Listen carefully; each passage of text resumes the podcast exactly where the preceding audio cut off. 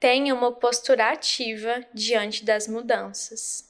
Não é para agradecer e abençoar as dificuldades da vida, apenas esteja aberto para que uma nova e melhor versão sua tome espaço.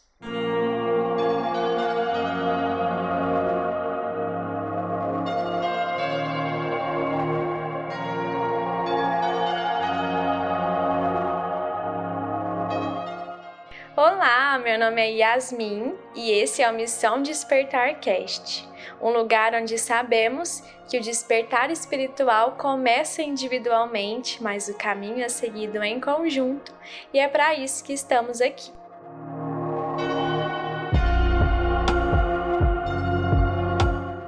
Nesse episódio, eu trouxe uma historinha, uma ilustração sobre as mudanças na nossa vida e o que elas significam para nós. No final do podcast, não esquece de ir lá no meu canal no YouTube, que está aqui na descrição, Yas Duarte, para acompanhar o conteúdo que eu tenho postado por lá. Bom, sobre mudanças drásticas, elas estão muito relacionadas com as incertezas. Tudo aquilo que nos tira do que nós estamos acostumados, nos desequilibra, nos chacoalha e nos desestabiliza, dá medo. Especialmente aquelas mudanças que não estão no nosso controle, aquelas que simplesmente acontecem sem que a gente esteja preparado, né? Que a vida nos traz. E isso é uma forma de universo ou qualquer outra coisa que você acredite, se você acredita, te mostrar que é preciso que você saia daquele mundinho para você conseguir se expandir mais, porque talvez ali não te caiba mais. Vamos a um exemplo. Imagine que você mora em uma casa de dois quartos com a sua família. Sua casa tem cinco cômodos. Você vive ali há uns 18 anos já. Com o passar do tempo, você já conhece cada pedacinho daquela casa. Você sabe onde estão as rachaduras, sabe onde tem uma goteira quando chove, sabe o cheiro que ela tem e sabe qual é o seu lugar preferido na casa. Sempre tem comida, roupa limpa, casa limpa,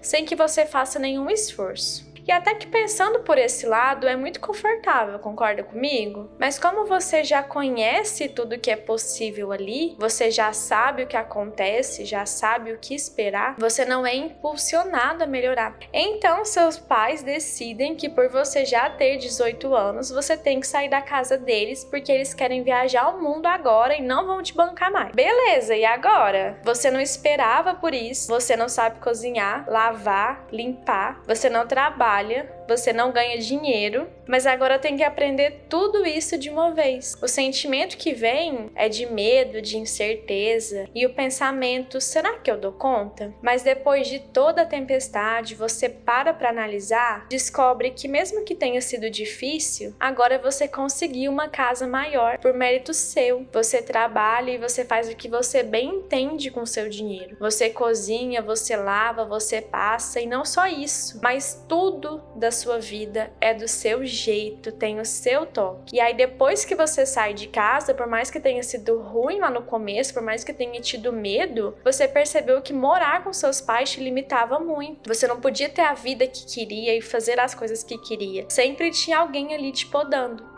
tudo tinha que ser do jeito deles. E qual que é a moral dessa nossa historinha? É que nós quase nunca vamos estar preparados para lidar com as novidades e as mudanças drásticas da nossa vida. Mas isso não vai impedir que elas aconteçam. Elas não surgem porque tem alguém conspirando contra você ou porque o universo te odeia. As situações difíceis, elas surgem para nos mostrar que nós estamos prontos para o próximo nível, para uma casa maior, para um lugar mais agradável, para coisinhas do nosso jeito, para aprender novas coisas. Isso não quer dizer que você tem que amar essas dificuldades e dizer: "Nossa, universo, gratidão por essa coisa horrível que aconteceu na minha vida". Eu inclusive tenho muita limitação com as pessoas que se dizem espiritualizadas e falam que a gente tem que agradecer as adversidades, que a gente tem que agradecer os momentos ruins. Eu concordo que toda situação ruim que acontece, assim como as boas, elas vêm para nos ensinar alguma coisa, mas ninguém em sã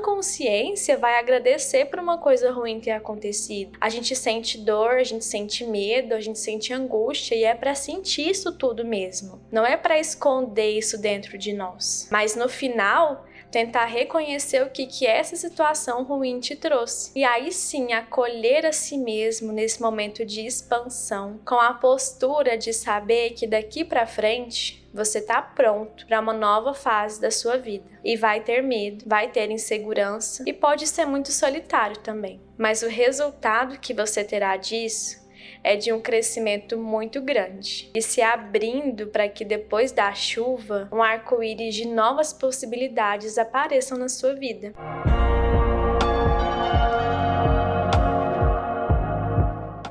Essa é a minha mensagem, uma breve reflexão que eu fiz, porque eu estou vivendo esse momento de mudanças muito grandes na minha vida. Então eu quis compartilhar um pouco esses meus pensamentos com essa historinha e eu espero que você tenha gostado. Te aguardo lá no meu Instagram para trocas e feedbacks, o arroba é yasduarte, underline. E não se esquece de ir lá no meu canal no YouTube e se inscrever e assistir aos vídeos. Eu tô quase batendo a primeira meta lá no canal. O canal se chama Yas Duarte e o link está aqui na descrição desse episódio. A luz que habita em mim, saúde a luz que habita em você.